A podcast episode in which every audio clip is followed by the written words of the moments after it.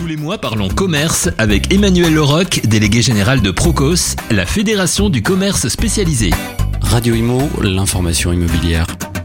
Bonjour, je suis ravi de vous retrouver pour Parlons Commerce sur Radio Imo. Alors que l'été euh, ne fait juste que commencer, les magasins viennent de vivre une période très difficile et très violente pour beaucoup de commerçants et leurs collaborateurs. Une situation de sidération tant la violence, la destruction, le vol ont été les images fortes de ces quelques jours dans les centres-villes, les centres commerciaux, etc. Le commerce, les restaurants, les commerçants ont malheureusement été l'une des cibles les plus visées.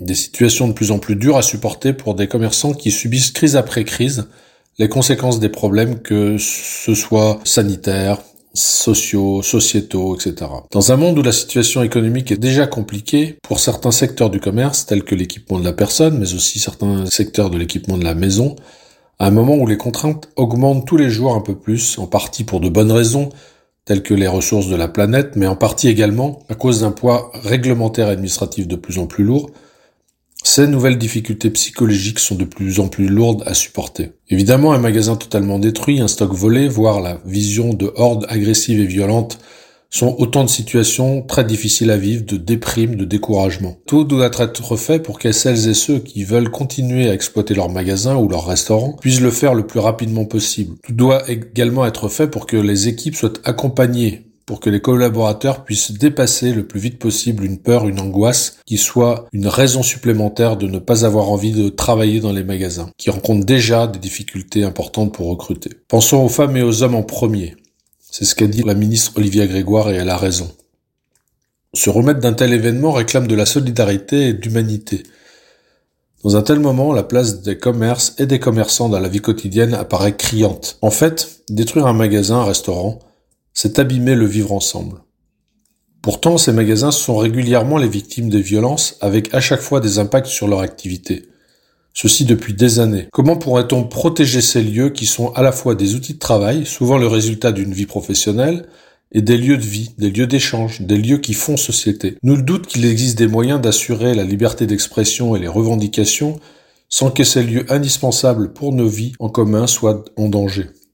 Il nous faut chercher des réponses dans les prochaines semaines. À court terme, il faut euh, être là en priorité pour ceux qui sont les plus impactés et faire en sorte que l'écosystème, les assureurs, les banques, les collectivités, l'administration et l'État soient très présents et apportent des réponses rapides et efficaces aux difficultés rencontrées. C'est l'urgence. Le gouvernement a réactivé les conseillers départementaux de sortie de crise qui sont à la disposition de chaque commerce, chaque restaurant, dans chaque sous-préfecture, pour l'aider à trouver réponse à ces difficultés quelles qu'elles soient. Au-delà, il faut avancer, voire plus loin et plus largement.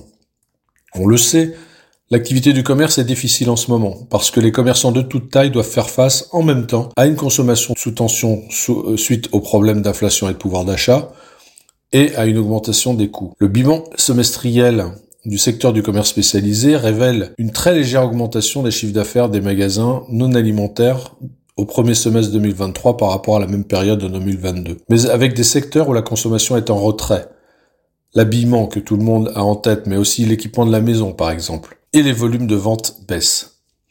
Dans une telle situation, les enseignes sont préoccupées. Elles s'inquiètent de leurs coûts fixes, de leur loyer qui augmente plus vite que leur chiffre d'affaires et leur marge. Donc un moment anxiogène en termes d'activité et de contexte social. Malgré tout, il faut avancer, une fois de plus. Bien entendu, tout le monde ne mettra pas un genou à terre et la question n'est pas là. La majorité passera le cap, mais je pense à ceux qui sont en danger et qui ont le sentiment que ce qui les entoure, l'écosystème, ne les entend pas et continue de fonctionner plus ou moins comme s'il ne se passait rien. C'est cela l'angoisse. Pourtant, le sort de tous est lié. Finalement, au-delà de faire fonctionner des entreprises et des commerces, le sujet majeur est celui de l'apport social, économique et local du commerce dans chaque territoire. Ces commerces sont aussi parmi les acteurs les plus importants pour demain transformer la société, la consommation, la rendre plus respectueuse de la planète, contribuer à une vie plus agréable localement, plus inclusive. Or, cette phase de transformation est préoccupante car elle réclame d'investir beaucoup, dès maintenant, alors que le contexte actuel et la rentabilité faible poussent plutôt à la prudence et au report des investissements. On se dit lorsque tout ira mieux. Seuls les plus forts peuvent avancer et le trou risque de se creuser, probablement aux dépens d'acteurs français, en particulier dans le secteur de la mode. À court terme, souhaitons que l'été soit positif, que les touristes soient présents, que les Français et commerçants puissent retrouver une certaine insouciance pendant ces quelques semaines estivales, souhaitant que cette période permette à chacun d'engranger l'énergie et la dose d'optimisme qui nous fera à tous indispensables à la rentrée pour nous engager à fond dans les différentes transformations de notre société et des activités de commerce. Souhaitons aussi que la période compliquée n'entraîne pas un début de décommercialisation de certains territoires, de certaines villes, car ce sont les lieux de vie qui sont en jeu. La fermeture d'un seul magasin est grave, car elle touche un entrepreneur, des collaborateurs, le travail d'une vie. Mais la fermeture de dix magasins dans la même rue met en cause durablement tout un équilibre local, génère un sentiment de déprise pour les habitants. C'est cela le risque. Voilà, j'ai envie de conclure en prenant le même objectif que celui des journées économiques de Aix qui viennent de se dérouler. Recréer l'espoir. Car il me semble que c'est ça l'objectif que nous devons tous partager.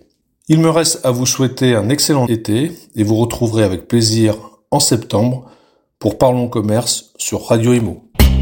Parlons Commerce avec Emmanuel Leroc, délégué général de Procos. Procos, fédération du commerce spécialisé, accompagne 265 enseignes dans le développement et la transformation de leur réseau. Radio Imo, l'information immobilière.